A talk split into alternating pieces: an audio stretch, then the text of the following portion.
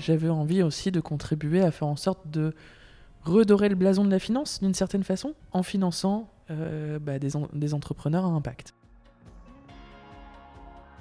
Alors, l'ITA, c'est une plateforme de financement alternatif qui sélectionne, qui analyse des entreprises qui ont un impact positif sur la société et sur l'environnement, et qui les présente au grand public, donc à travers une plateforme de crowdfunding, pour pouvoir euh, les financer. Si je compte la France et la Belgique, on est sur à peu près bientôt 200 entreprises financées, pour un total qui avoisine les 90 millions euh, d'euros. Et si votre business pouvait changer le monde? Je suis Stéphanie Fellen, entrepreneur fondatrice de Smart to Circle, agence de conseil en stratégie durable. Business Impact, c'est un podcast où chaque semaine j'interviewe des personnalités inspirantes qui à leur échelle changent le monde grâce à leur business. Alors dans l'épisode du jour, je vous propose de rencontrer Céline Bouton. Elle est directrice associée de l'ITA Belgique. vous allez voir, à seulement 36 ans, Céline a un parcours pro hyper rempli et vous l'entendrez toujours avec le même fil rouge de l'impact. Elle est originaire de Lille, ensuite elle étudie Sciences Po à Bruxelles et puis elle poursuit des études de commerce. Elle commence sa carrière au Canada, puis elle va en Thaïlande et revient en Belgique. Euh, c'est elle qui en 2011 a déployé Make Sense en Belgique. Elle vous en parlera dans l'épisode. Et puis il y a 5 ans, elle accepte le défi de créer et de déployer l'ITA en Belgique. Alors l'ITA, c'est une plateforme de crowdfunding participatif pour entreprises à impact. Depuis le lancement de l'ITA en France, il y a 7 ans, ce sont pas moins de 200 entreprises à impact qui ont été financées pour presque 90 millions d'euros. Alors avec Céline, on a parlé forcément de son parcours atypique, euh, mais toujours avec le même fil rouge, d'où elle tenait cette énergie et cette niaque d'entreprendre, euh, de construire et puis d'agir surtout. On a parlé forcément de finances, d'investissement impact et de comment faire bouger le monde par la finance. J'espère sincèrement que cet épisode vous plaira. Si c'est le cas, dites-le moi et puis surtout, surtout, surtout, partagez ce contenu autour de vous. C'est le meilleur moyen d'inspirer un maximum de personnes à changer le monde grâce à leur business. Je vous laisse découvrir notre conversation. Très bonne écoute.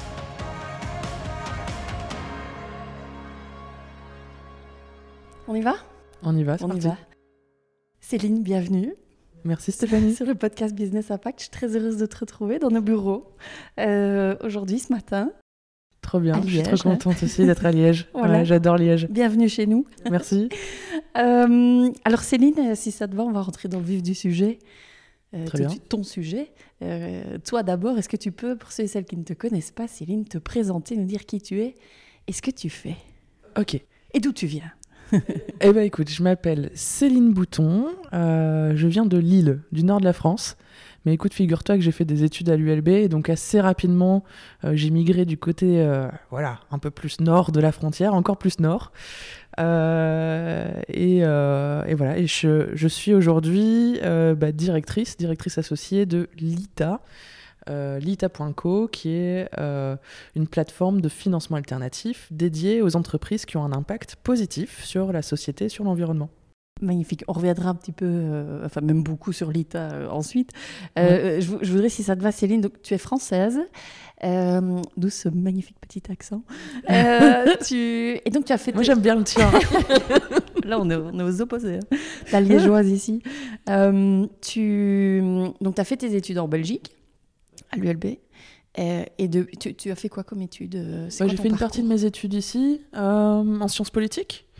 et puis après, je suis partie étudier au Canada et je suis repartie étudier un master à Lyon.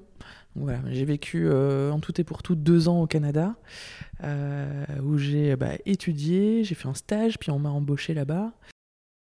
Quoi comme études Donc ici, en Belgique, d'abord Sciences Po, et puis Canada, de nouveau Sciences Po? Canada Sciences Po et je suis retournée sur, euh, en France. Là, j'ai déménagé à Lyon et j'ai fait des études de commerce, euh, donc un master en business spécialisé sur euh, les pays en développement. Ok. Et au Canada, donc tu as donc tu fais deux ans au Canada mhm. et tu bosses un peu là-bas avant de revenir sur la France, c'est ça? Eh ben, écoute, j'ai travaillé dans l'éducation financière. alors l'éducation financière, en gros, c'est essayer de faire comprendre au plus de gens possible comment fonctionne le système bancaire et financier, et donc leur éviter les pièges de, du surendettement, euh, leur faire comprendre euh, un minimum, en tout cas, euh, pourquoi faire de l'épargne et à quoi ça sert, et essayer de se, voilà, de se construire un petit peu un budget pour bah, passer les aléas de la vie. Qui d'autant plus dans des pays anglo-saxons comme le Canada, où on n'a pas de filet de sécurité, comme souvent ici, un peu plus en Europe, bah, c'est un petit peu plus compliqué. Donc euh, la situation peut être vite grave. Il y a beaucoup de gens qui sont vraiment euh, dans des problèmes euh, jusqu'au cou. Et donc, enfin voilà, c'était un métier que j'adorais. Et, comment de l'éducation financière, ça se fait à travers quoi? C'est une entreprise qui, qui, faisait ça ou Ouais, je travaillais pour le Centre canadien pour l'éducation financière. Ok, il existe ce genre de choses au Canada? Est-ce que ça existe ici? Ça existe en Belgique aussi. Alors c'est beaucoup géré plutôt par des acteurs sociaux ici type les CPAS, etc. Euh, mais par des associations aussi. Euh, et, là-bas, en fait, mon travail, c'était de fournir tout le matériel pour des formateurs qui allaient, eux, ensuite, euh, bah, dans différentes parties du Canada et toucher différents publics pour leur enseigner le béaba de la finance, quoi. Ok. Et donc, tu fais ça pendant combien de temps au Canada? J'ai fait ça pendant bah, presque un an. Et puis euh, ensuite, j'ai eu l'occasion de partir en Thaïlande. donc, je suis partie vivre en Thaïlande. Globetrotteuse. Euh, ouais, ouais, j'ai un, peu, un peu ça dans le sang, on va dire. Euh, et là-bas, j'ai trouvé euh, une expérience en tant qu'auditrice sociale. Donc, en fait, j'allais auditer des entreprises, euh, mais pas en termes financiers, en termes plutôt bah, d'impact social et environnemental qui était bah, dans le quotidien de leurs activités, qu'est-ce qu'ils mettaient en place, en fait, en termes de de droits des employés, en termes de respect des normes, etc., euh, etc. Donc c'était assez passionnant parce que j'allais contrôler en fait les fournisseurs de très grandes multinationales. J'allais dire, ça devait être quoi, des, grosses boîtes euh, tout secteur? Ouais, ouais, ouais, bah des, fournisseurs de, de, Walmart, de Decathlon, de Durex, enfin voilà, un peu de tout. J'ai vu un peu de tout. Euh, et donc c'était passionnant euh, et, surtout de vivre en fait en Thaïlande et d'être au contact des Thaïs et de, de voir ces usines qui, qui sont hyper impressionnantes et qui bah, nous fournissent les objets qu'on a tous les jours autour de nous ici. Et en vrai, ça ressemble à quoi alors? Ah, en vrai, euh, ben, on est encore beaucoup euh, dans le mythe du, travailleur qui doit habiter euh, proche de l'usine ou à l'usine. des, groupes de travail qui s'organisent toutes les 8 heures, donc le 3 x 8, etc. Et avec un côté quand même très paternaliste. Euh, donc ça, c'est pour les aspects un peu plus négatifs avec notre point de vue euh, occidental, je dirais. Euh, mais là-bas, c'est assez normal.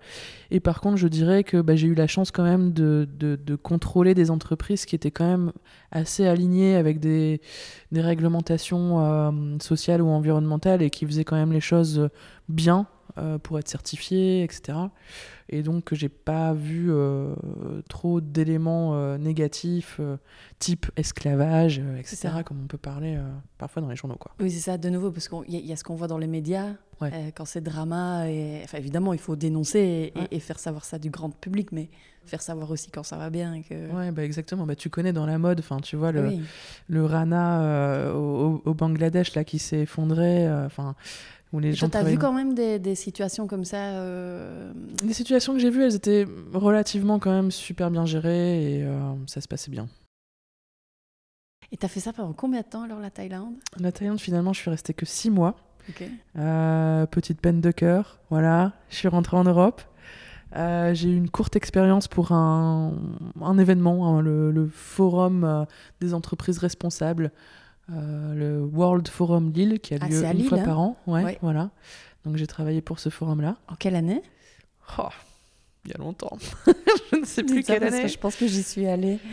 Euh, il, y a, y a, bien euh, entre 10 et 12 ans, je dirais. Peut-être là qu'on s'est mm. croisés. Bref. Mm.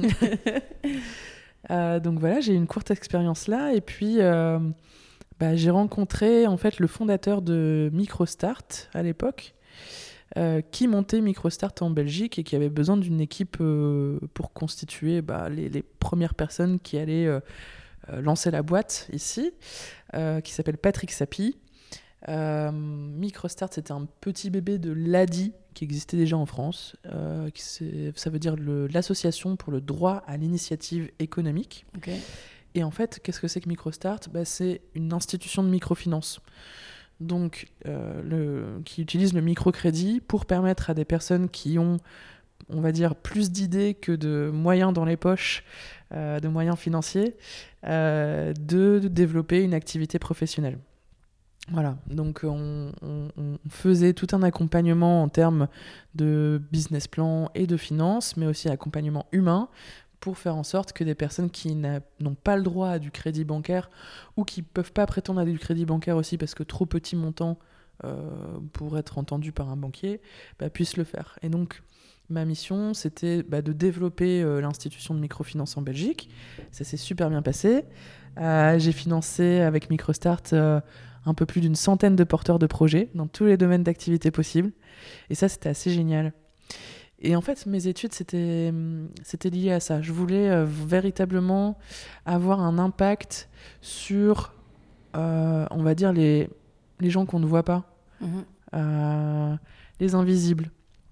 Et la, la microfinance, pour moi, me- le permettait. En fait, j'ai financé des gens qui sont tout partout autour de, vous, de nous, mais on ne les voit pas nécessairement comme bah, des gens qui font la société, qui sont des entrepreneurs. Et pourtant, ça fourmille de partout. Mhm. Et ça, c'était une époque qui était assez géniale euh, de travailler avec toutes ces personnes-là. Ouais. Justement, j'étais en train de me demander euh, quel lien. qu- Quand tu as étudié Sciences Po, tu t'es dit je vais, euh, je vais faire Sciences Po. Tu te voyais faire quoi comme métier? Est-ce que tu te voyais faire ça? C'est un choix de faire Sciences Po, tu vois. Ouais, c'est un peu venu C'est pas après. des études bateau. Non, c'est vrai. Après euh, le, master que j'ai fait en France, je voulais travailler dans la microfinance. Donc ça, c'était euh, euh, quelque chose qui s'est construit. Mais Sciences Po, en fait, moi, j'ai toujours été un esprit très ouvert sur l'autre et, et sur le monde. J'avais du mal à canaliser un petit peu ma volonté d'apprendre sur une matière plutôt qu'une autre. Et donc Sciences Po, ça m'a permis vraiment d'avoir ce côté très généraliste et de, de toucher à tout. J'adorais l'histoire, les langues, l'économie, euh, la philo, la psycho. Donc euh, Mhm. j'ai beaucoup, beaucoup euh, appris.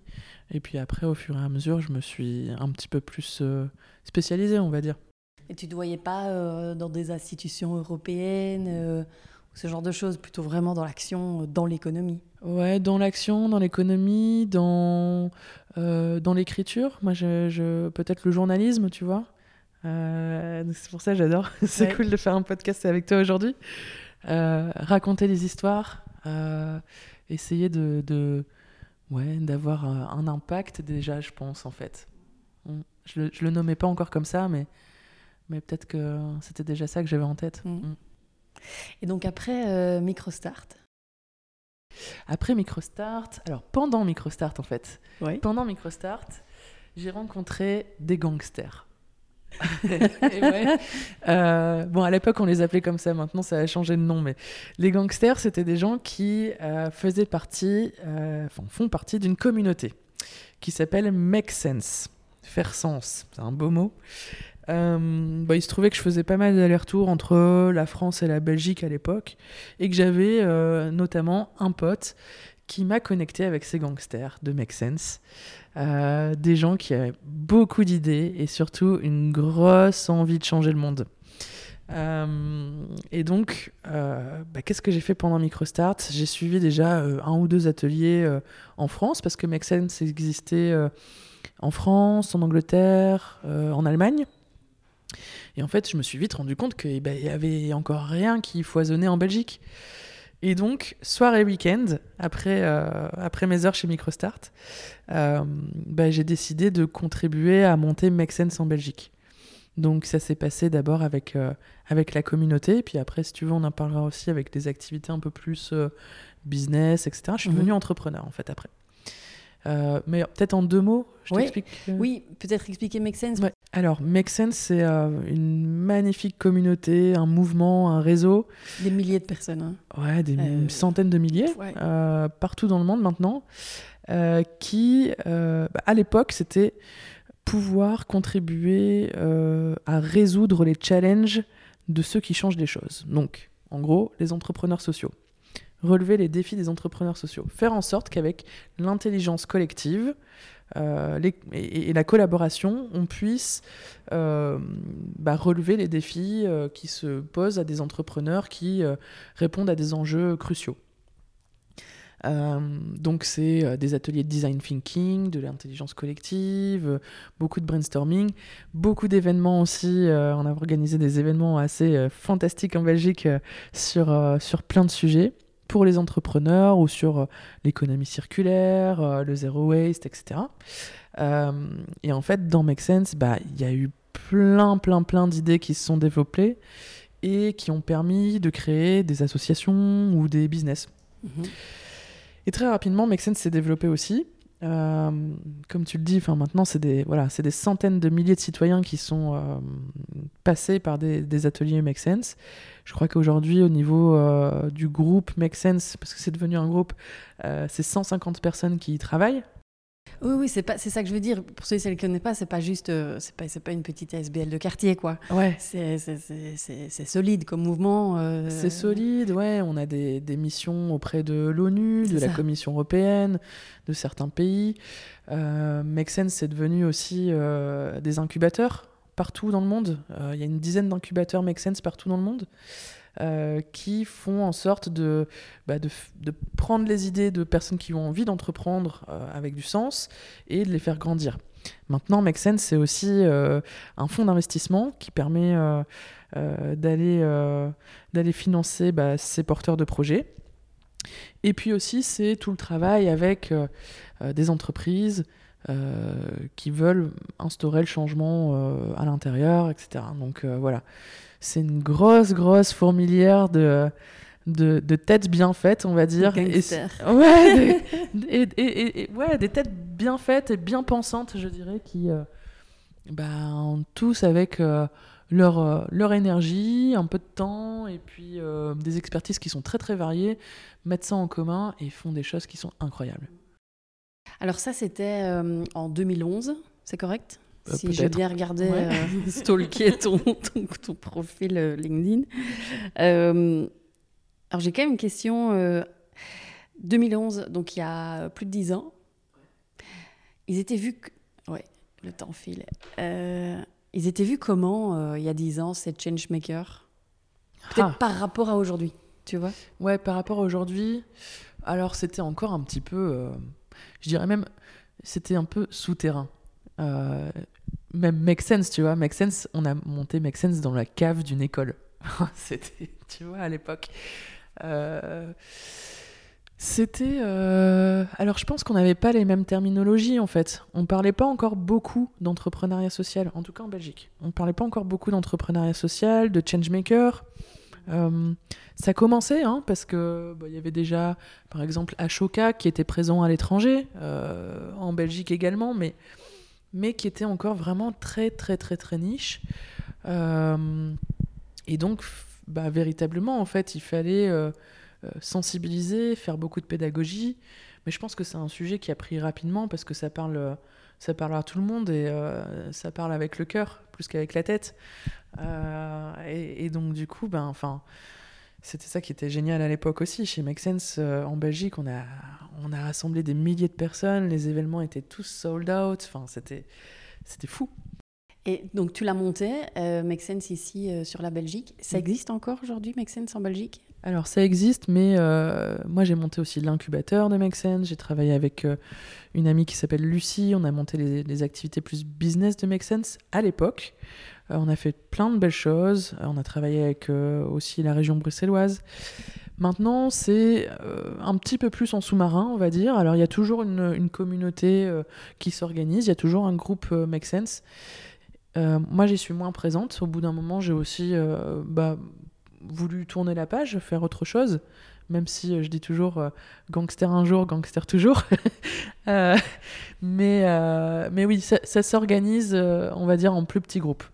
Euh, pendant le Covid, par exemple, il y a eu euh, bah, beaucoup d'initiatives autour d'un programme qui s'appelle Réaction, euh, pour faire agir les gens et pour créer de la solidarité avec un impact positif euh, dans un contexte où on était tous un petit peu bloqués chez soi, etc. Et comment faire pour pouvoir euh, bah, contribuer à, aider les uns les autres, son voisin, euh, son quartier, voilà. Donc ça existe toujours, un peu moins en Belgique, mais vraiment beaucoup dans le monde.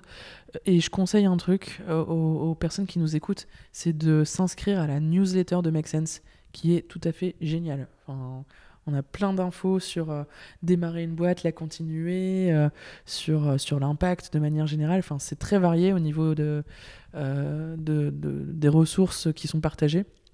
Donc voilà, la newsletter de Make Sense. Et donc tu l'as, full time monté Make Sense pendant combien de temps du coup? En fait, j'ai quitté MicroStart. je suis partie me ressourcer aux Philippines dans une entreprise sociale. Voilà. Euh, pendant deux mois et je suis revenue, on a monté l'incubateur. Euh, et pardon, je réponds pas à ta question. Euh, combien de temps Make Sense ça a duré Combien de temps 6-7 ans en fait. Ouais, ouais. Et c'est après que tu. Donc je suis devenue entrepreneur pour ça. Ouais. et puis j'ai eu d'autres activités professionnelles en tant qu'indépendante aussi. J'ai été consultante pour une fondation, pour un économiste. Euh, voilà, j'ai fait des missions un petit peu à droite à gauche, passionnantes, toujours avec euh, ce focus euh, impact, avec une, voilà, le, fait de défendre une cause. ça, ça a toujours été là. Et puis, bah, écoute, une fois dans mon salon, j'ai rencontré un super geek. ouais, qui s'appelle Rick, Ricardo. et qui avait des idées assez fantastiques, mais que je, voilà, moi j'étais pas du tout au courant du monde dans lequel lui, il évoluait. Et en fait, le, le, contact a, super pris entre nous deux. Lui voulait monter une boîte. Il savait pas trop comment. C'était pas un entrepreneur né. Euh, et donc, au fur et à mesure des conversations, je lui disais, mais tu dois faire ci, tu dois faire ça. Puis je dis, au bout d'un moment, je lui ai dit, écoute, on va le faire ensemble. Euh, donc, on a monté une boîte avec euh, une autre personne qui s'appelle Rouille, euh, ouais, c'est un prénom. Euh, et à trois, on a monté l'Armada. Armada qui était, euh, puisque ça n'existe plus, mais à l'époque qui était une solution pour les acteurs du changement, pour leur amener en gros un geek à la maison.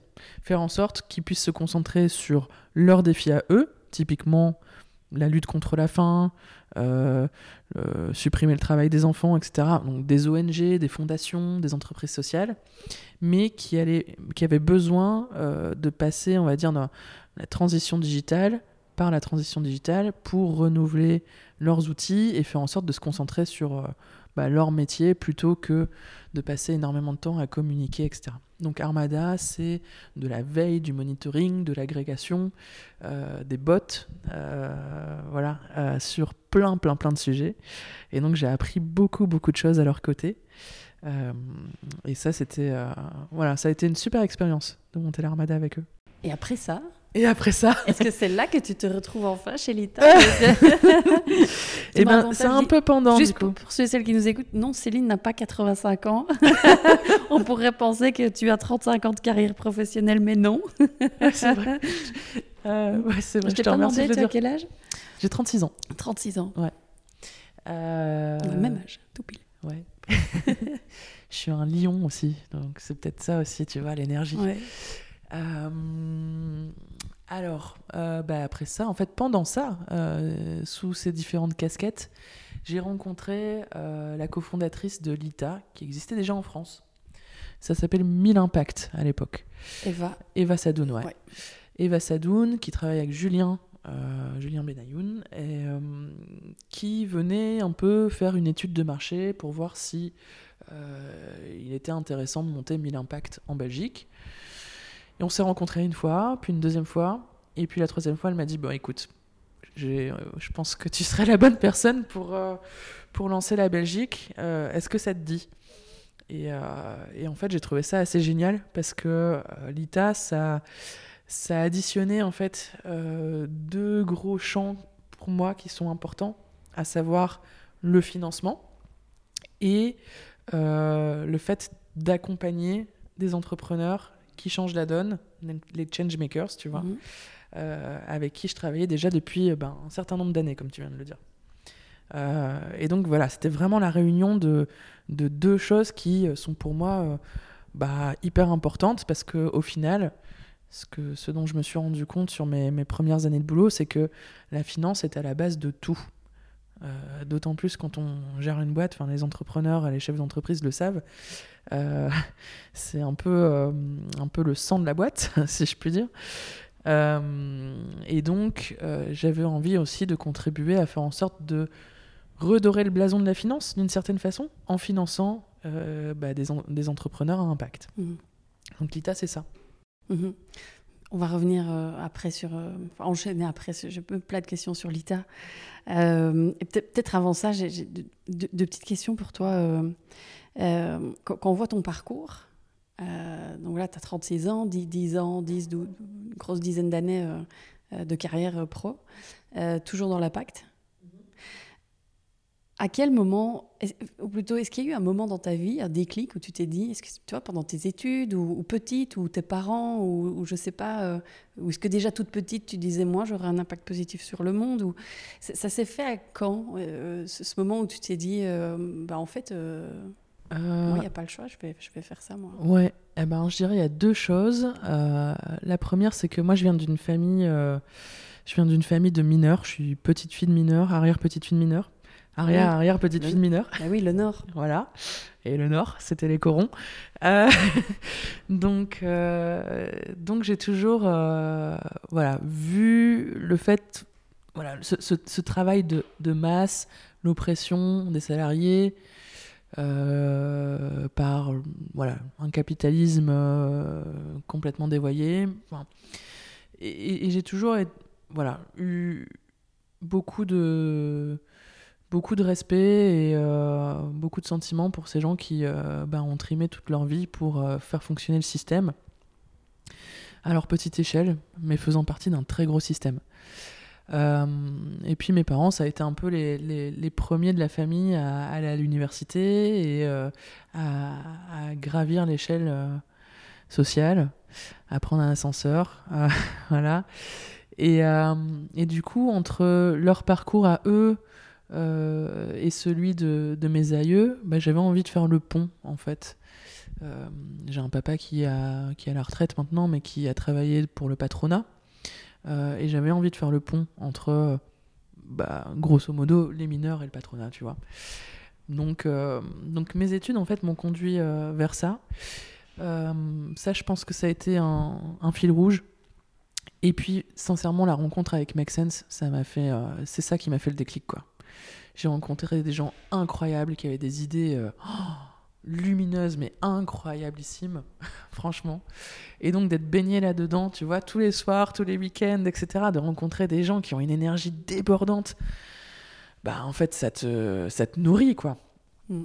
Et, euh, et, je dirais aussi, à travers Make Sense, j'ai rencontré euh, un acteur qui, voilà, qui était quelqu'un, enfin, qui est toujours un modèle pour moi. C'est le professeur Mohamed Younous, donc qui vient du Bangladesh, qui a été prix Nobel de la paix en 2006, euh, notamment pour tout son travail, enfin, qui a été prix Nobel de la paix pour son travail euh, dans, le microcrédit et la Grameen Bank. et donc qui a, développé le concept du microcrédit, mais qui a aussi développé le concept de l'entrepreneuriat social, qui a travaillé notamment avec des, des, petites boîtes, hein, vraiment, mais aussi avec des très grosses, typiquement Danone, pour faire en sorte d'apporter bah, le côté impact positif de ces boîtes un peu plus corporate. Et rencontrer le professeur Younous, pour moi, c'était euh, une des rencontres de ma vie. Mmh. Voilà, c'était rencontrer euh, un professeur, euh, quelqu'un qui, qui m'inspirait énormément, dont j'avais lu tous les livres, etc. Et de passer un petit peu de temps à pouvoir discuter avec lui et à prendre un petit peu de son énergie. C'est quelqu'un qui est extrêmement bon, qui est souriant. Enfin, c'est et qui, a des idées qui, changent le monde. Donc euh, voilà, c'est un petit peu ce déclic-là aussi qui m'a fait dire ok, je vais faire pareil. tu, tu, parles d'énergie justement. Euh, quand j'ai dit euh, quelques personnes euh, voilà, euh, que, que, que j'allais bientôt t'interviewer euh, sur le podcast. Oh, c'est génial, oh, elle est géniale, Céline. Oh, elle a une énergie débordante, tu verras. Ouais, tu, tu, vas C'est ce qu'on m'a dit de toi, en tout cas. tu, tu vas la chercher où, ton énergie? Ah, ben, En fait, je vais la chercher chez les autres. Ouais. ouais. C'est les personnes qui m'entourent. Il faut s'entourer des personnes qui nous font du bien. Et euh, tous les matins, je peux te dire, tous les matins, je me lève en me disant Oh, j'ai une équipe formidable, oh, je vais rencontrer tel entrepreneur, oh, je viens voir Stéphanie, oh, mais trop bien, tu vois? Et donc, c'est les rencontres qui me portent euh, et qui me, qui me nourrissent euh, et qui, me donnent envie de, de continuer, qui me font dire que, ouais, il y a une certaine morosité ambiante, mais en fait, il y a plein de gens qui font des belles choses. Mm, mm. Et donc, c'est vraiment, enfin, voilà, m'entourer de, de personnes qui ont le positive thinking, quoi. Mhm. Donc, ça, voilà, ça déborde. Voilà. Alors, si, si ça te va, Céline, je voudrais euh, maintenant parler un petit peu plus de, bah, de l'ITA, euh, puisque c'est euh, c'est ton quotidien maintenant depuis 5 ans Depuis 5 ans, ouais. 5 ans que l'ITA, tu, tu, tu, tu la montais en, en Belgique. Alors, pour ceux et celles qui ne connaissent pas l'ITA, concrètement, ça fait quoi? Alors, l'ITA, c'est une plateforme de financement alternatif qui sélectionne, qui analyse des entreprises qui ont un impact positif sur la société et sur l'environnement, et qui les présente au grand public, donc à travers une plateforme de crowdfunding, pour pouvoir euh, les financer. Euh, donc sur l'ITA, on peut investir à partir de 100 ou 200 euros dans les entreprises de son choix, soit en capital, donc en achetant soit des actions, soit des parts sociales, soit en prêtant de l'argent à une entreprise de son choix. Euh, donc c'est assez génial parce que euh, on, travaille dans le domaine de l'impact investing. Et l'impact investing, il y a encore quelques années, je dirais, c'était quand même fort réservé à des personnes qui avaient beaucoup de moyens, euh, beaucoup d'argent, issus de milieux quand même très privilégiés. Et ce qu'on fait avec l'ITA, c'est qu'à travers cette, cette plateforme, c'est de démocratiser l'impact investing. Tous les gens qui ont vu le film Demain, euh, qui, regardent des, documentaires, qui ont envie de changer le monde, etc., mais qui savent pas vraiment le faire, qui ont pas de jardin pour faire de la permaculture, euh, tu vois, qui consomment bio, euh, etc., etc., mais qui veulent aller plus loin et qui pensent aussi qu'à travers leur argent, leurs économies, ben, ils peuvent contribuer à changer le monde. Avec l'ITA, on, on essaye de leur d'orienter en fait cet argent vers les entreprises qui euh, bah, font de très belles choses. Alors l'ITA, alors, tu- arrête-moi si je me trompe, mais j'ai l'impression que c'est une des plateformes les plus euh, connues, répandues, établies peut-être. Alors peut-être que c'est parce qu'il y a cet, cet ancrage en France euh, qui, qui- qui permet aussi à la structure d'être euh, hyper solide. Euh, L'ITA en chiffres, c'est euh, quoi plus ou moins euh, C'est combien de boîtes euh, C'est financé C'est euh, combien de millions On peut partir? On peut parler en Ouais, millions? ouais, ouais. Si, je compte. euh, alors, en Belgique, on a 5 ans. En France, ce sera bientôt 7 ans. Euh, si je compte la France et la Belgique, on est sur à peu près bientôt 200 entreprises financées pour un total qui avoisine les 90 millions d'euros. euh. Ouais. Donc, ça fait déjà pas mal. Alors, on est bientôt à 100 millions d'euros financés uniquement par les citoyens, le grand public, le crowd. Donc ça, c'est top. Euh, Bravo. Merci. Euh, on a envie vraiment de, de- de contribuer à, à faire grandir euh, ce- le secteur de la finance éthique. Mm. Euh, voilà, et euh, c'est aussi euh, énormément de boîtes qui sont suivies parce qu'après après les avoir financées, on fait aussi tout le suivi des entreprises. Donc c'est des heures passées en comité, euh, en conseil d'administration. Euh, c'est euh, des centaines de reporting euh, envoyés par an. C'est avec mon équipe aussi bah, des, centaines, voire des milliers d'heures passées au téléphone pour expliquer aux gens qu'est-ce que c'est que l'ITA, qu'est-ce qu'ils peuvent faire avec leur argent, leur faire comprendre les entreprises, parce qu'il y a vraiment un côté aussi très pédagogique. Il faut savoir quand même qu'il y a deux personnes sur trois qui investissent via l'ITA qui n'avaient jamais investi avant dans un, dans un instrument financier. Ouais. Donc peut-être dans l'immobilier ou etc. Mais, mais euh, jamais, euh, jamais dans un instrument financier. Alors, c'est quoi comme type d'entreprises euh, qui sont sur l'ITA Quel secteur? Quel... Euh, T'as quelques exemples comme ça Enfin, je pense qu'il y en a- il y en a beaucoup, mais... Ouais. bah, disons disons qu'on est déjà sur un, un marché de niche, si je, puis, si je puis dire, au niveau de l'impact. Donc on, on est voilà, on voit large au niveau des, des domaines d'activité. Donc ça peut être l'éducation, la mobilité, la mode, l'alimentation, l'agriculture, l'immobilier, l'énergie. on touche vraiment à tout. Et c'est des entreprises qui peuvent être plus ou moins matures. On a des entreprises qui euh, ont un an, deux ans d'existence avant de passer par l'ITA. Donc on ne finance pas de l'idée, on finance des projets qui sont, enfin des entreprises qui sont déjà créées. Jusque la plus ancienne, je pense, elle avait 35 ans.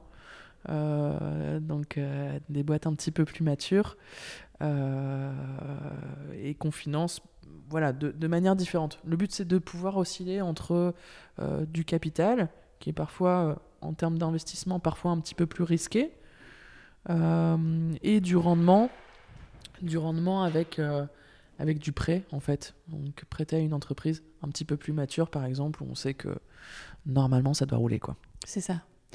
Euh, comment vous les acceptez, les entreprises il y a un gros boulot. Ou pas. en fait, à quel moment tu dis, bah voilà, moi j'ai un projet, voilà, business plan, plan financier et tout, tout ouais. quanti, quand on veut lever des fonds, mais bah voilà, donc une, une, entreprise qui existe déjà, qui a déjà une traction marché, euh, qui a déjà réalisé euh, des tests, voire plus que des tests.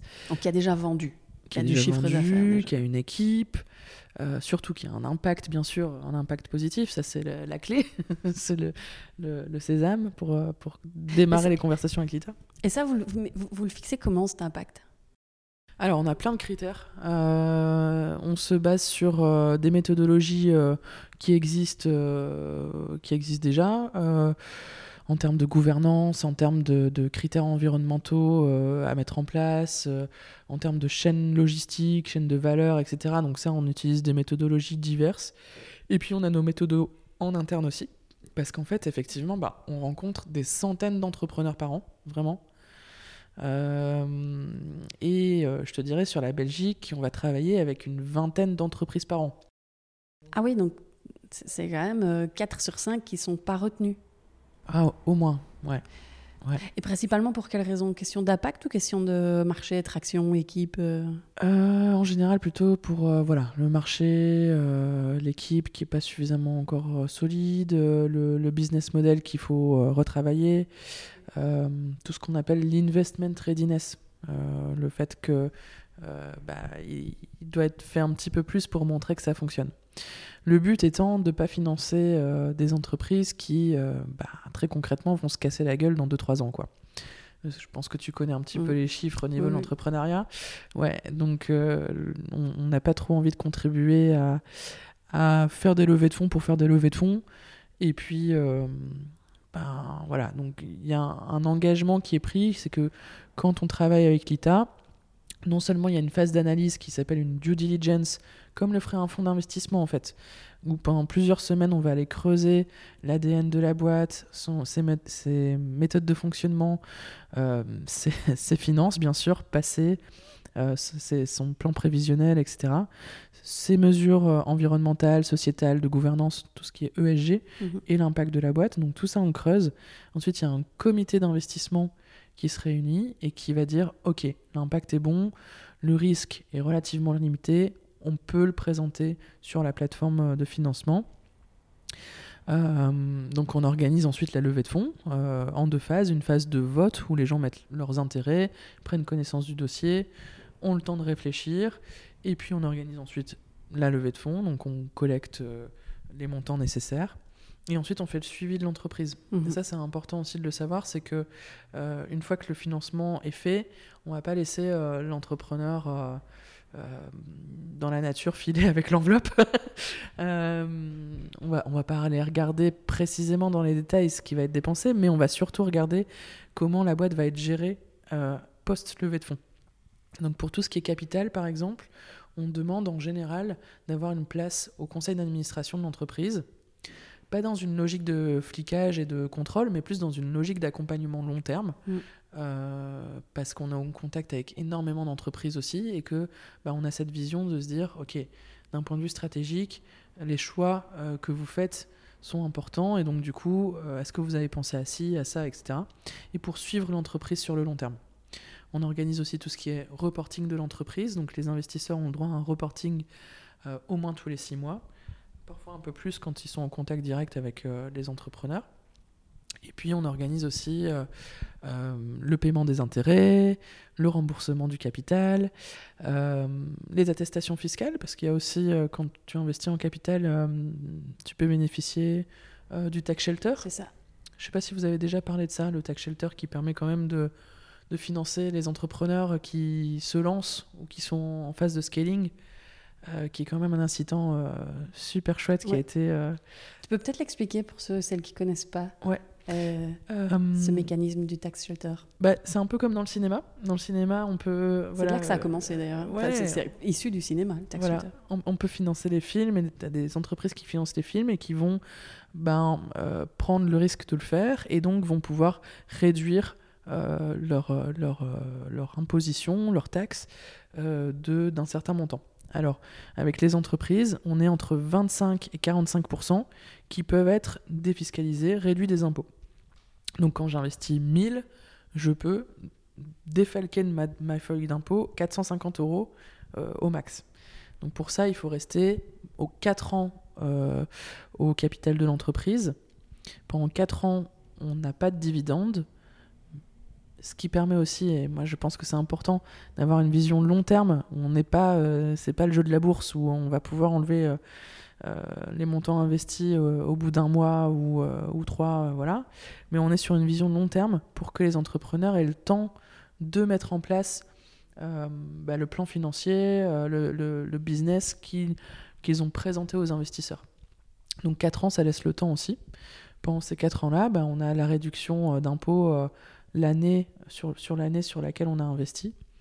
Donc c'est, euh, ça permet de financer, de participer à financer l'économie euh, locale, l'économie belge, euh, tout en investissant et en dérisquant d'une certaine manière les investissements qu'on fait. Mm.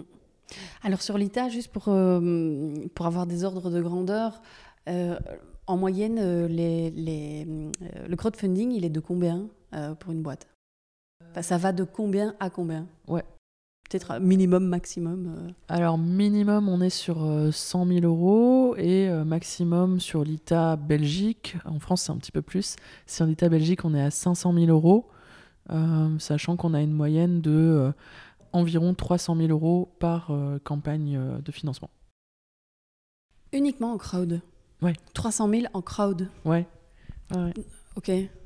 C'est énorme. Hein euh, oui, c'est beaucoup. Après, euh, bah, dans le monde des entreprises, c'est, je te dirais que ça reste aussi un peu petit. Hein. Il y a des oui, c'est petit. Non, moi, c'est plutôt dans l'optique énorme d'être capable d'aller chercher en crowd. Autant lever des fonds, oui, euh, 3, 3, 500 sans souci, mais aller chercher auprès de l'épargne mhm. euh, du citoyen, parfois à coût de 100 euros. Je veux dire, si, si c'est si par 100 euros, tu fais le calcul. Euh, il t'en faut déjà un paquet d'investisseurs. Bah, on a un montant moyen d'investissement de 2500 euros. Ah donc c'est déjà un bon ticket. Ouais. Euh, ben, il y a des personnes qui, qui, qui font ça euh, voilà, pour, pour aussi se dire voilà, je place mon argent dans une entreprise qui fait sens, que j'aime, euh, qui peut me rapporter. et donc qui se disent bah voilà, plutôt que de laisser mon argent sur un compte épargne, je vais le faire travailler surtout que ça rapporterait en ce moment. je vais le faire travailler, je vais financer une entreprise belge. Euh, et donc ils se disent voilà, je vais, passer, je vais placer une partie de mon mm. épargne euh, sur les entreprises présentées. Alors justement, pour quelqu'un qui va euh, investir son argent, en moyenne, qu'est-ce qui, qu'est-ce qui va, il va, pouvoir avoir quoi comme rendement sur, un, sur, sur tu mets 2500 sur une boîte. alors évidemment, tu as le risque de tout perdre mm-hmm. si c'est en capital, mais sinon, grosso modo, qu'est-ce que ça rapporte? Alors sur euh, les entreprises qui sont financées euh, en prêt, donc ce sont des obligations, là on propose euh, un taux d'intérêt annuel qui oscille entre 4 et 7% donc c'est plutôt pas mal, intéressant. Oui, parce que bon, voilà, au niveau des banques, je crois qu'on est on n'est pas loin de zéro. Ouais, pas loin de 0,1. Ouais. et encore. Donc voilà, tu peux avoir entre, enfin, ce taux d'intérêt sur, sur 3 ans et entre 3 ans et 7 ans on va dire. Et puis pour les entreprises que tu finances en capital, non seulement du coup il y a ce tax shelter qui te permet de récupérer d'une certaine manière sur ta feuille d'impôt une, partie de ton, de ton placement, mais ensuite au bout des 4 ans, euh, il est possible de faire, euh, enfin d'obtenir du dividende ou bah, si la boîte est euh, rachetée, si les parts sont rachetées, etc., de faire une plus-value sur l'argent que tu as investi au sein de la boîte. Mhm. Qu'est-ce qui est, euh, qu'est-ce qui est le plus compliqué aujourd'hui avec l'ITA Euh, bon, Je pars du principe qu'il y a quand même des choses qui sont compliquées dans, dans le financement, mais tu, tu vas comprendre ma question. Est-ce que c'est plus compliqué de convaincre des investisseurs d'investir ou de trouver des projets dans lesquels investir ou autre chose hein? Eh les sincèrement, sincèrement, euh, trouver les bons projets. Ouais. T'es pas la première à me, me le dire. Trouver, Dans le euh, monde de l'investissement à impact, c'est c'était pas la première à me le dire. Trouver les projets. L'argent, il est là, c'est L'argent, il est là. Ouais. Ouais. Je pense qu'il y a de plus en plus de monde qui a envie de contribuer et de, de placer là où il faut, etc. D'ailleurs, bah, les grandes banques font, font beaucoup de bruit là-dessus. Euh, donc voilà, on- qu'on le fasse avec elles ou euh, via une plateforme de crowdfunding, euh, chacun, chacun, on va dire, euh, l'orientation qu'il a envie de donner à son, à son épargne. De le faire en direct, voilà, c'est bien. Mais effectivement, de trouver euh, les entreprises qui ont euh, la solidité euh, et je dirais même la durabilité, dans tous les sens du terme, euh, suffisante euh, pour, euh, pour pouvoir passer des épreuves, pour euh, avoir une stratégie, pour, euh, enfin, qui ont un, un business model qui, qui peut se pérenniser, euh, bah, c'est pas encore euh, facile. Enfin, c'est, je te dis, hein, on rencontre des centaines d'entrepreneurs par an et on en sélectionne euh, une vingtaine.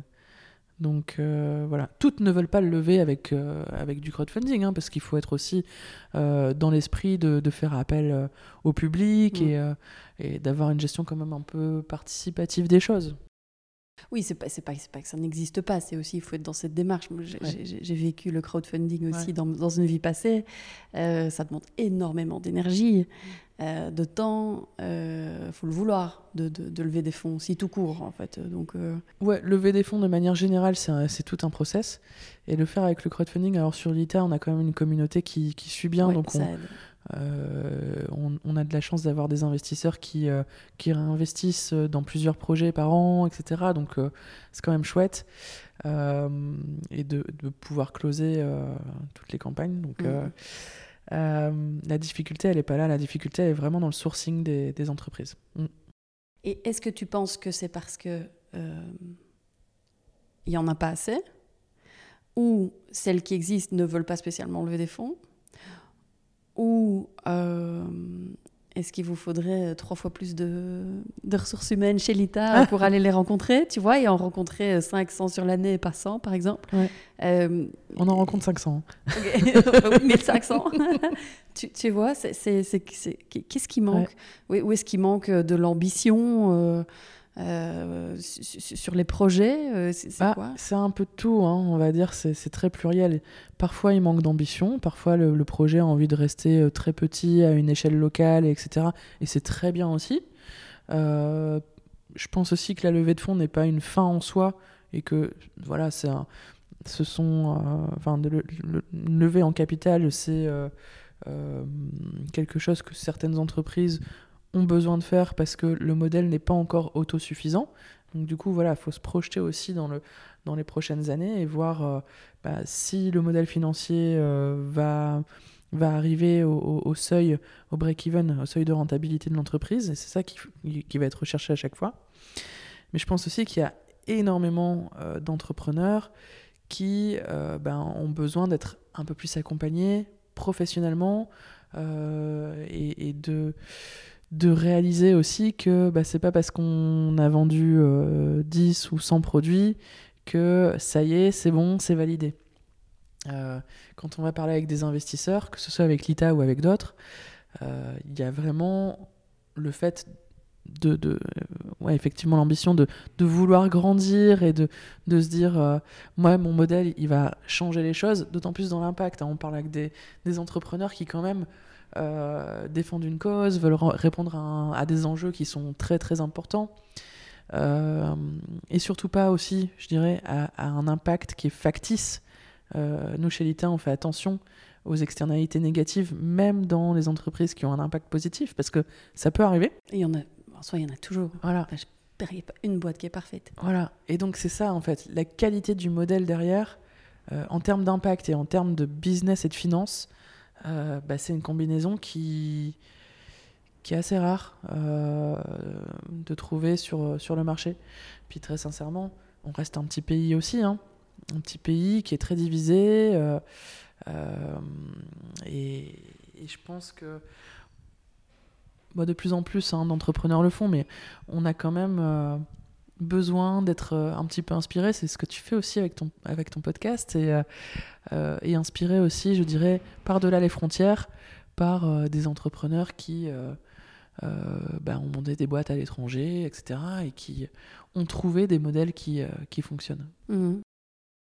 Alors, si tu devais faire la rétrospective sur ces cinq dernières années de l'ITA, est-ce qu'il y a euh, un fait qui te marque euh, particulièrement Un truc où tu t'es dit, oh là là, dingue?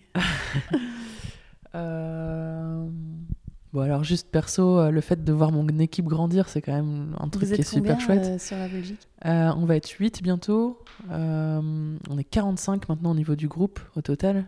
Quand j'ai commencé, on était 7, donc c'est quand même chouette. Alors, des choses qui m'ont marqué. Toutes les fins de campagne sont, marquantes de voir euh, la, joie, euh, la joie des entrepreneurs. euh, c'est quand même, ça te porte aussi. On a réussi à faire plein de belles choses. On a, organisé des événements. On est venu à Liège organiser un événement, par exemple, qui s'appelle Be Impact à l'époque, euh, pour faire rencontrer le grand public avec les changemakers. Euh, on a eu la chance aussi, j'ai eu la chance de travailler avec le, Palais Royal et de faire en sorte que le roi euh, s'intéresse au sujet de l'entrepreneuriat social, d'organiser une table ronde, d'organiser un événement avec lui autour des entrepreneurs sociaux. On est rentré dans un programme, dans un programme d'accélération d'entreprises euh, scale-up qui s'appelle Beyond, euh, qui est un programme qui est porté par la fondation Pulse, euh, qui est un super programme euh, pour des chefs d'entreprise qui, bah, qui sont en croissance. Donc ça, c'était quand même aussi une super chouette expérience. J'ai rencontré des gens incroyables là-dedans. Et puis bah, là, tout récemment aussi, euh, avec Sevan, euh, que vous avez enregi- enregi- enfin, que tu as Ouais. enregistré il n'y a pas longtemps. Euh, Sevan Holmans de, de Solifine, euh, on a contribué à monter un accélérateur de- d'entreprises sociales pour justement faire en sorte que des chefs d'entreprise qui sont déjà lancés puissent aller euh, chercher des fonds de manière euh, assez rapide, adéquate, etc. Les préparer à la levée de fonds parce que c'est pas pas commun pour tout le monde. Euh, et puis d'ailleurs, euh, Solifine, j'ai été une des, des pierres angulaires euh, de la création de Solifine, donc ça, ça a été aussi euh, assez incroyable de rassembler tous les directeurs, beaucoup de directeurs, pas beaucoup de directrices, de, la hein. de la finance éthique pour créer Solifine et pour en faire un, un réseau de financeurs éthiques. C'est 27 membres aujourd'hui qui contribuent euh, à, à la finance éthique en Belgique, euh, qui travaillent ensemble, qui collaborent, qui s'échangent les outils, euh, qui font du mix financement et qui euh, bah, font en sorte que les entrepreneurs à impact comprennent de mieux en mieux euh, comment financer leur boîte, avec quels outils, euh, qui peuvent être suivis, etc. Mhm. Donc avec Solifine, on fait aussi euh, un travail assez formidable. C'est quoi votre challenge aujourd'hui avec euh, l'ITA? Euh, bah, les challenges, on, en a parlé, trouver les bonnes entreprises, toujours. Euh, et puis je dirais continuer à grandir sur, euh, la même, avec la même progression qu'on a connue jusqu'ici. Très sincèrement, il y a cinq ans, quand, quand je suis rentrée chez l'ITA, quand j'ai monté l'ITA, mon ambition, elle n'était pas petite, mon ambition c'était de faire en sorte de bouger 1% des 3 milliards qui dorment sur les comptes épargne en Belgique. Euh, on en est loin. On en est loin. Euh, 3 milliards, je ne sais plus si c'est 3 milliards ou 30 milliards, pardon. Il faudra vérifier ça. Euh, mais je pense qu'il y a encore énormément à faire, que ce soit avec l'ITA ou avec bah, tous les membres de Solifine Mhm. d'ailleurs, euh, de faire en sorte de, de faire bouger l'épargne citoyenne, de faire comprendre aux personnes que euh, C'est bien de manger bio, c'est bien de se déplacer à vélo, euh, de voilà, etc., etc., de faire prendre attention de la nature. Mais la finance, elle est partout, dans tout ce qui nous entoure. Tout ce qu'on a ici, le fauteuil, ton micro, ton tableau, euh, la peinture qui nous entoure, tout ça, c'est financé d'une manière ou d'une autre. C'est des entreprises qui l'ont créé, c'est des ressources qui ont été, euh, euh, été cherchées euh, bah, dans le cœur de la Terre. Et donc, du coup, il faut financer les entreprises qui ont un impact positif. Et pour moi, le challenge de l'ITA, mais surtout de notre société aujourd'hui, c'est de faire comprendre qu'on a besoin de cette transition écologique et économique. Tu, parles de, tu, tu parlais de ton ambition quand tu as monté l'ITA. Euh, donc tu disais tout à l'heure, Belgique et France, depuis le lancement, 200 entreprises et 90 millions. Euh, et sur la Belgique? Sur la Belgique, on est à bientôt une soixantaine d'entreprises. Euh, et on est de mémoire à 8 millions d'euros au niveau du crowd financé. Quand même. hein. Alors, euh, Céline, si ça te va, je voudrais un petit peu. euh, je voudrais que tu sortes ta, ta, ta boule de cristal maintenant. et, et un petit peu euh, que tu nous partages, toi, ta vision du monde euh, futur. La vision du monde futur, waouh! Ben voilà, si tu fais le bilan quelque part, euh, donc ça fait un peu plus de 10 ans hein, que tu es dans, dans ce, ce- ce- ce- ce monde, ce milieu de la finance, l'impact. Euh, premièrement, est-ce que, tu es, euh, est-ce que tu es optimiste pour l'avenir quant aux enjeux euh, sociétaux et climatiques et économiques, les trois? Belle question. Écoute, moi je suis une optimiste dans l'âme, donc euh, je te disais, je me lève le matin parce que je, je- sais que je vais rencontrer des gens qui font des belles choses et qu'il y en a de plus en plus en fait. Donc je vois quand même qu'il y a un, changement qui s'opère et que euh, on est de plus en plus nombreux euh, à vouloir consommer autrement, à réfléchir en fait tout simplement différemment aux enjeux de ce monde. On est ici, il y a une, une grave crise, hein, euh, crise migratoire, euh, l'Ukraine, euh, crise des ressources naturelles. voilà, il y a beaucoup de choses qui se passent en ce moment. Je pense que aussi le Covid a, montré qu'il fallait bah, appuyer un petit peu sur des sur des champs d'action qui vont faire qu'on a, on a besoin de changer les modèles. Les grandes entreprises l'ont compris aussi. hein. Tu travailles avec elles tous les jours. Euh, je pense que les chefs d'entreprise euh, euh, se disent business as, usu- as usual, it's over, et qui intègrent toutes ces notions-là. Alors bien sûr, on est toujours dans une recherche de la croissance, la croissance, la croissance, la croissance. C'est bien la croissance, mais il faut quand même qu'elle ait, ait du sens derrière, et, surtout qu'elle soit pas là pour écraser le prochain, etc. Je pense qu'on a besoin de remettre du sens, remettre du lien social aussi, euh, et, et- et qu'on a besoin de faire beaucoup de pédagogie sur, euh, sur nos enjeux. Euh, ça percole de plus en plus, je vois que ça percole, donc je, je- je reste optimiste là-dessus. Donc tu vois un changement dans les mentalités? Ouais, il y a un changement dans les mentalités. Après, tu vois, j'espère que un podcast comme le tien, euh, des articles dans la presse, euh, euh, des entrepreneurs qui, qui parlent à d'autres entrepreneurs, etc., portent le message aussi au-delà des convaincus. On en Euh, parlait euh, voilà. tout à l'heure en off. euh, Ouais, Ce qu'il faut, c'est sortir de, des ça. groupes, des petits groupes de ceux qui, qui sont déjà fond- à fond dedans. Ouais. Moi, ce qui m'intéresse, c'est aller chercher les unusual suspects. Tu vois? Des personnes qui ne sont pas encore convaincues, mais qui, au bout de une, deux, trois, quatre, cinq euh, conversations, messages qui vont leur être adressés, etc., vont se dire tiens, ah, il y a peut-être un déclic qui se fait chez moi, et euh, à ma façon, et sur le sujet qui me plaît, je vais pouvoir contribuer aussi à faire en sorte de, faire société et de faire le monde. Mm, mm. Est-ce que, euh, d'après toi, le monde de la finance est, entre parenthèses, enfin, ou pas, en train de prendre ce fameux tournant positif euh, dont, le, dont la colonne vertébrale de l'économie a besoin Moi, je l'appelle comme ça, la finance, Mhm. vraiment la colonne vertébrale de l'économie. Est-ce qu'on y est? On n'y est pas Ou encore. pas? hein. On n'y est pas encore. Et euh, il y a des gros mastodontes qui, qui bougent, mais qui bougent tout doucement. Euh, donc c'est pour ça aussi que je, je pense que les, les petits acteurs euh, ont besoin de, de collaborer plus, comme on le fait chez Solifine. Pardon, je... est-ce que les grosses banques font du greenwashing?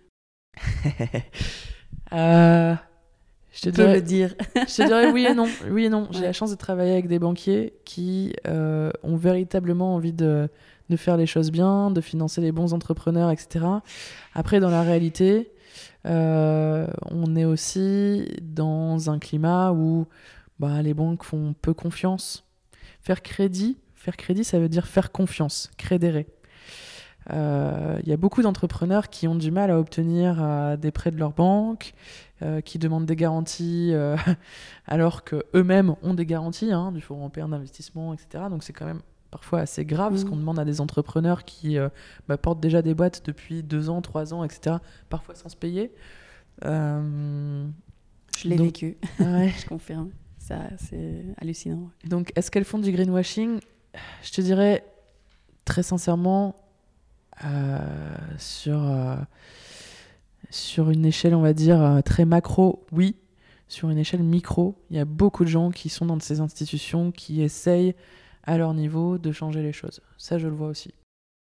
C'est comme dans les grosses boîtes, tu as autant des grosses boîtes qui, bah non, effectivement, ne vont pas dans le bon sens, mais c'est pas pour ça qu'à l'intérieur, humainement, individuellement, les personnes ne sont pas dans des, Ouais. dans des vraies démarches. Donc selon toi, aujourd'hui, on n'est pas encore dans ce switch. En fait, oui, je- après, je connais pas du tout les chiffres, peut-être que tu les as, mais euh, euh, si on regarde juste platement les chiffres sur euh, l'investissement à impact versus euh, l'investissement classique dans, dans du... allez, euh, l'invest- classique, on est à, on est à quoi? Je sais pas te dire précisément, on est à quelques pourcents. Quelques pourcents, c'est ça? Ouais, Mais ouais, oui. ouais. Et c'est vraiment, vraiment pas énorme. Est-ce que dans plus en 10 ans, plus- on sera à plus de 50 Euh, c'est un, doux rêve. Je le souhaite, cristal. je le souhaite. On peut que faire ça en fait. Tu sais, des initiatives euh, comme la tienne, il y a plein de choses en région liégeoise, euh, en Belgique qui se passent, et je pense que les mentalités sont en train d'évoluer et qu'on est en train de comprendre en fait que quand on gratte un petit peu, bah, il faut que derrière, euh, faut, que ça soit vert aussi. Enfin, faut que ça soit vertueux.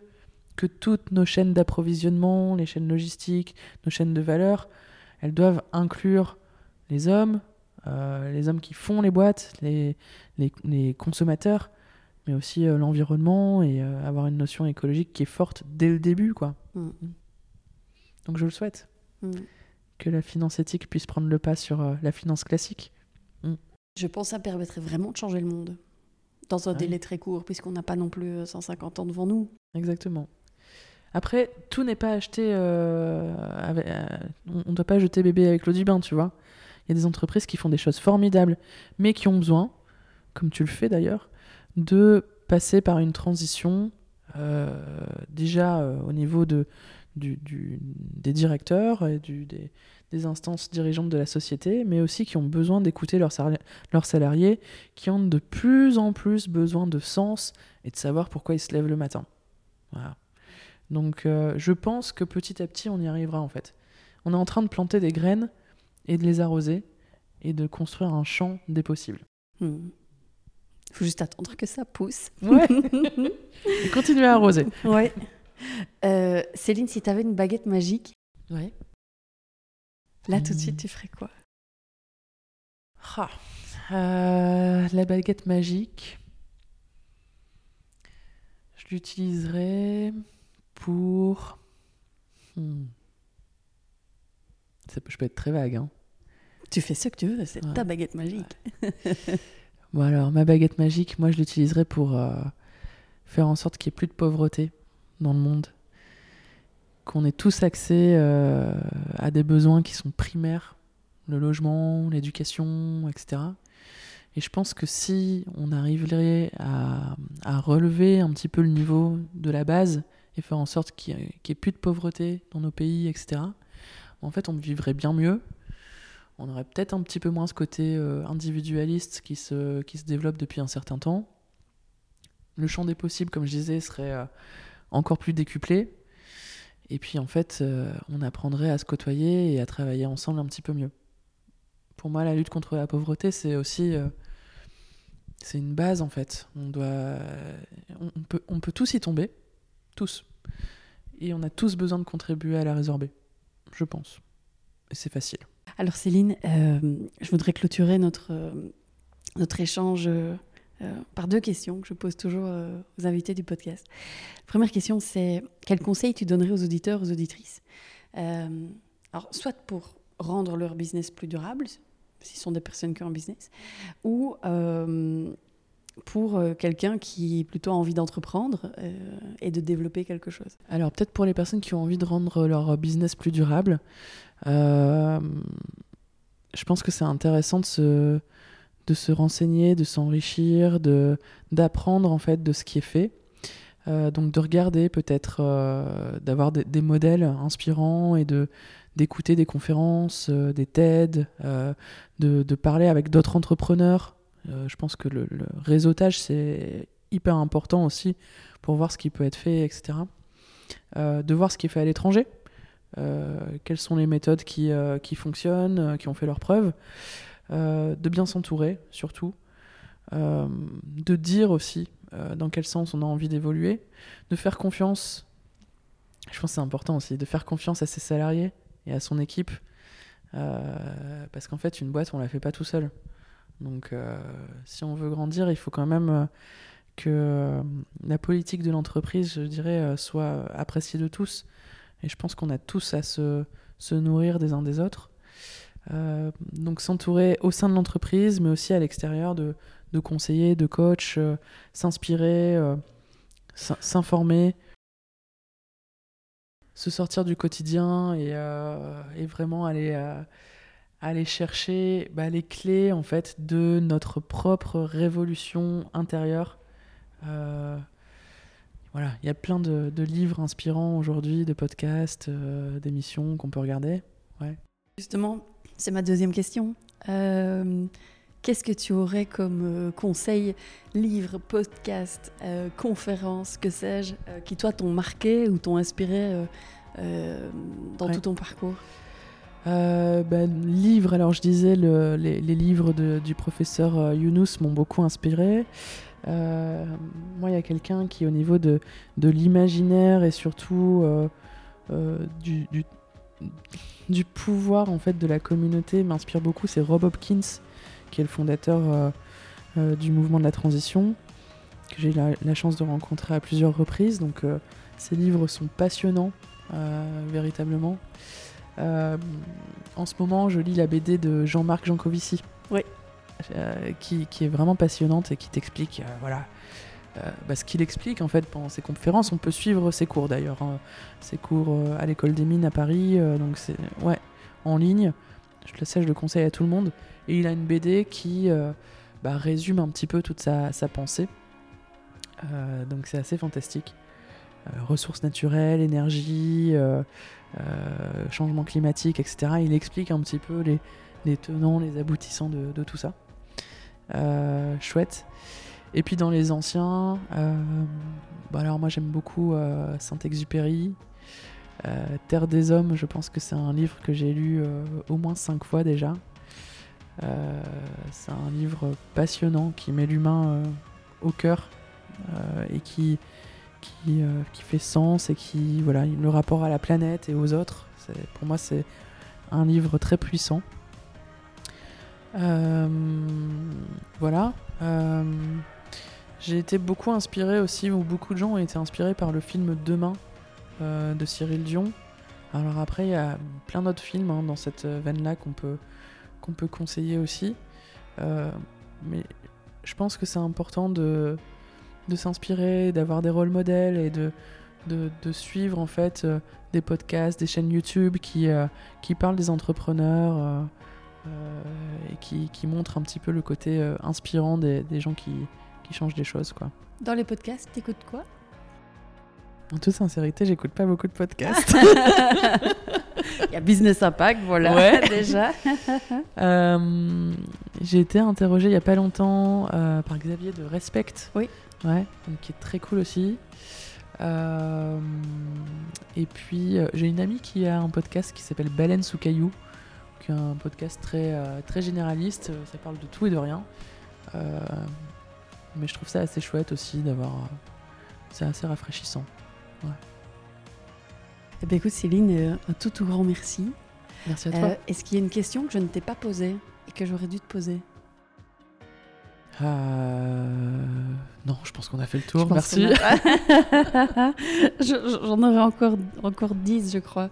Euh, mais écoute, à tout, tout grand merci. Alors, peut-être avant de, euh, de te laisser, comment fait-on pour découvrir l'ITA Peut-être aussi Make Sense et puis te contacter éventuellement. où est-ce qu'on peut vous retrouver si on veut en savoir plus sur l'ITA Et puis peut-être voilà, financer des projets. Et puis s'il y a des entrepreneurs qui veulent entrepreneuses qui veulent investir, euh, faire des levées de fonds, on fait comment euh, bah, Tout simplement euh, aller sur le site de l'ITA, donc lita.co, nous contacter, hello.lita.co. Moi, vous pouvez me retrouver sur LinkedIn aussi. Et, pour Make Sense, du coup, makesense.org. Avec bien sûr le suivi de la newsletter également. Sur l'ITA aussi, je pense qu'elle est super inspirante, la, la newsletter de l'ITA. Je la reçois, elle est chouette. je confirme. Euh, voilà, moi je suis assez facile à trouver si jamais. N'hésitez pas à m'écrire. ça marche. Bah écoute, je mettrai tout ça dans les, dans les notes de l'épisode. Euh, les réseaux sociaux de l'ITA aussi. Je pense que vous êtes fort actifs sur les réseaux. Donc, et puis le site, hein, forcément. donc lita.co. Ouais, merci Stéphanie. Merci Céline. C'était un plaisir. Pareillement. Merci. À bientôt. Voilà pour l'épisode du jour. J'espère sincèrement qu'il vous a plu.